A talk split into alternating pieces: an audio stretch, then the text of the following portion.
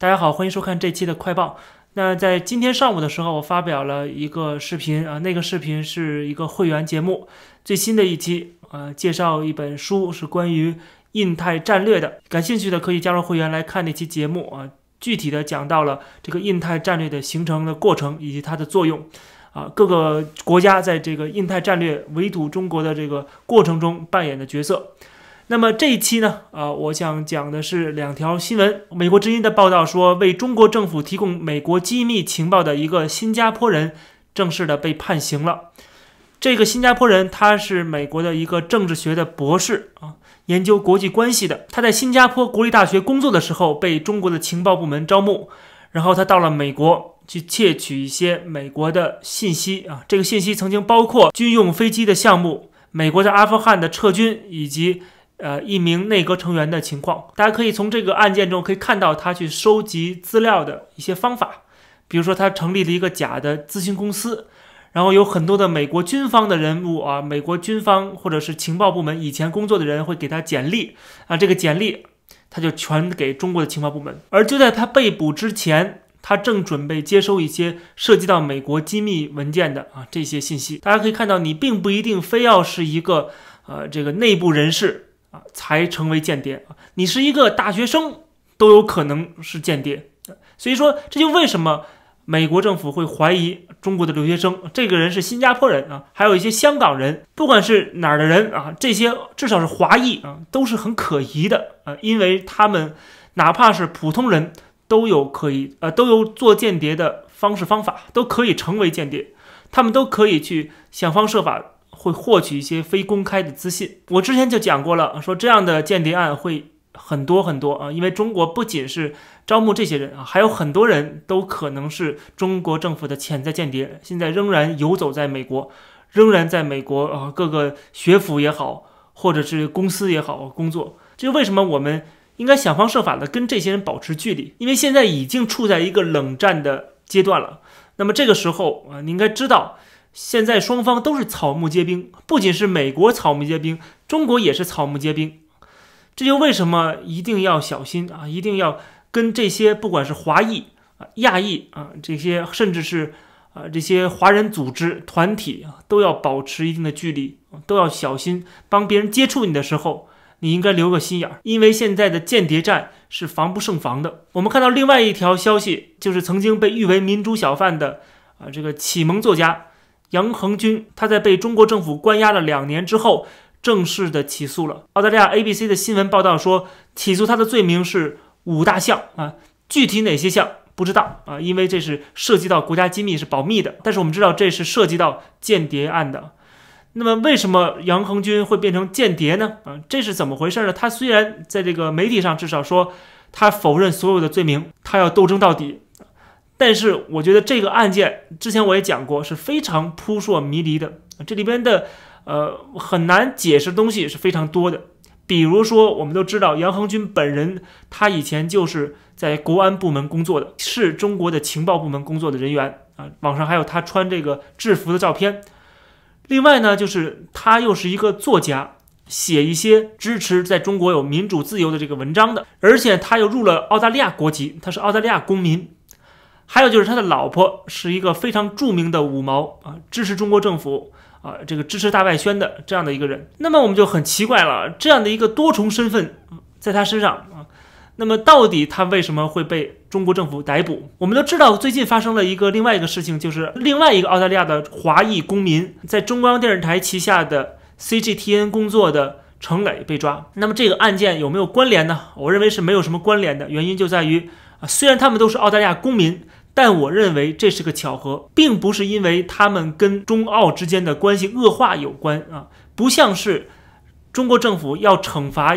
比如说啊加拿大。他抓了两个加拿大的公民，对吧？但不要忘了，这两个公民不是他们曾经不是中国籍，他们就是白人，他们就是加拿大人。抓程磊也好，抓这个杨恒军也好，他们都是华裔，都曾经是中国公民，甚至是为中国政府工作的。程磊被抓的时候，他都是在为中央电视台工作的，都是为了党媒服务的。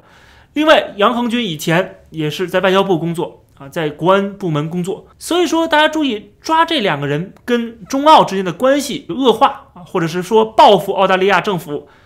这个是不对的。我们即使不相信他的这些作名，我觉得这个理由我认为是不成立的。关于程磊，我认为更多的是涉及到了中国政府内部的，就是党内的政治斗争。他虽然身份是澳大利亚公民，但是他为中国的大外宣工作，为了呃，他是要受命于中国的这个宣传部门的啊。那么这里边就涉及到一些问题，他跟一些党内的高官啊，他是不是有背景啊？这些东西都是有关系的啊。所以说他可能牵涉到了党内的政治斗争啊，经常有些人落马啊，他可能就是在这里边跟某些人是有关系的。那么关于杨恒军呢，如果跟他的这个澳大利亚的人的身份没有关系的话，那跟什么有关系呢？跟他的这个写民主文章有关系吗？如果他真的是写文民主文章被抓的啊，那么抓他的理由有很多，比如说这个他是试图颠覆国家政权啊，比如说他是呃这个触犯了国安法。但是在我看来，他写文章是在很多年以前了，那么多年前不抓，为什么现在才抓他呢？这是个问题，因为他最近这两年没有写什么文章，他都已经开始当微商了啊，开始卖小商品了，开始卖这个澳洲的奶粉了。虽然偶尔写写，而且他也非常清楚这个红线在什么地方啊。他的书在前几年都会在中国出版，能够出版说明什么呢？说明他不是一个危险人物，他不是一个被盯梢的人啊，他也不是一个呃在共产党眼里边的一个试图颠覆这个国家政权的。这么一个民主派的人士，即使共产党对他之前的写作的这个这个这东西表示很不满意啊，即使跟他有一些冲突，但是我不认为他写文章是他导致他被抓的最直接的原因，有可能是间接间接原因，但是不是直接原因。而且他身边的太太就是一个五毛，他太太说的话跟他写的这个文章是完全南辕北辙的，一个是支持中国有民主，一个是支持共产党的独裁，而他们会生活在一起。恩恩爱爱啊，这个很难免会让你觉得这这里边是有什么问题，到底是谁在说谎？那么他是不是也跟程磊一样卷入了中共内部的政治斗争？这个我也是打个问号的，因为我不知道啊。那么我觉得有一个可能性啊，我只能提出这个可能性，大家可以一起来啊探讨一下是不是有道理。就是我认为他的被抓是跟他过去做。间谍啊，也或者说情报分析师是有关系的啊。他以前是国安部门的人，而且我想，他即使后来说已经脱队了啊，以后来成为澳大利亚的公民，后来不再跟这个共产党有关系啊，这个只是表面上这么说，他私下里有没有沟通，有没有联系，谁也不知道，只能说有可能已经脱离关系了。但是啊，作为一个曾经的国安部门的人员。啊，有那么容易脱离吗？你可以用各种各样的身份作为间谍，你不一定非得是呃一个国安人员，或者是你伪装成外交部的人员，或者伪装成这个某个智库的研究员，或者伪装成像刚才那个被呃被美国抓捕的那个新加坡人啊，伪装成一个 PhD 啊，一个博士研究生，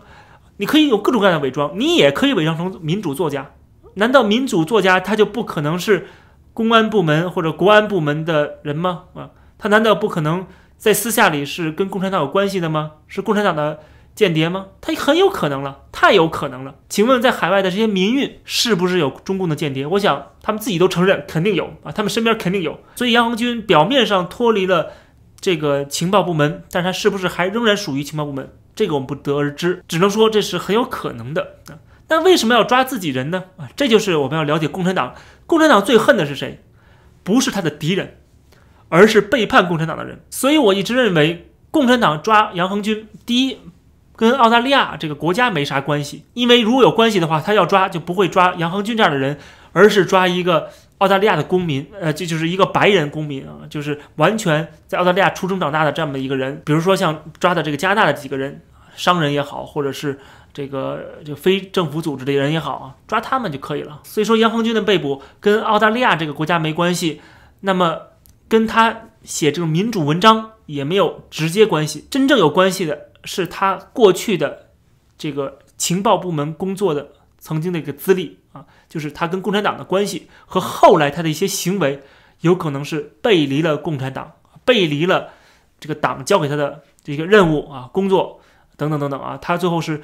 给共产党的感觉是叛变了，这个有可能是他被捕的最主要的原因啊，是共产党要清理门户啊，是要对付自己人，对付自己这些叛变的人。那么他怎么叛变的啊？一方面他写这种民主文章呃，是可能有关系啊；另外呢，就是他是不是跟澳大利亚的情报部门有关系，或者他写书啊，在海外出版的书啊，是不是透露了跟这个他过去的？比如他以前写的是间谍小说，他是不是跟过去的他的个人经历有关啊？透露了他过去的一些间谍的活动，比如他之前在香港啊收集情报的工作啊，他是不是透露出来了啊？这个也是有关系的。总之就是按照共产党的说法是他是危害了国家安全，所以我们对杨恒军被捕、对程磊被捕这些曾经为共产党工作的，或者现在还在为共产党工作的人，他们的被捕。我觉得没有任何的惊讶之处，只不过他们由于现在已经入了澳大利亚国籍了，外国国籍了，所以现在还有人给他撑腰，就是外国政府啊，因为他们是当地的这个国家的公民嘛，所以说这些政府还会替他们说话，还是会呃这个派一些领事啊做一些服务。我觉得啊，如果他们没有外入外国国籍的话。可能他们的下场会更惨。那么，到底杨恒军最后会判多少年啊？我们现在不得而知，肯定不会轻，因为这个罪是很重的啊，是个重罪。他现在已经被。可以说非法关押了两年时间了。理论上来讲的话，按照法律来讲的话，你不应该在没有提供任何证据、给任何的这个明确的说法的时候就关押他两年。这本身也是，而且据说关押的过程也是不人道的。当然，我们也觉得这样做是不对的啊。所以，我们看到这两条新闻就觉得很有意思的一点，就是只要你跟共产党有关系啊，牵上线儿，你为共产党服务，不管是啊你为他做间谍也好，或者是你曾经为他做间谍也好，或者是会卷入他的内部政治斗争也好。总之，跟他有任何关系，发生任何关系，都是不安全的啊，都是很危险的。要不然你是被外国政府逮捕、被抓捕、被判刑；要不然你就是被共产党自己搞内部的清洗，最后被共产党自己人收拾掉。这期的节目就跟大家先聊到这儿，感谢大家收看，我们下期再见。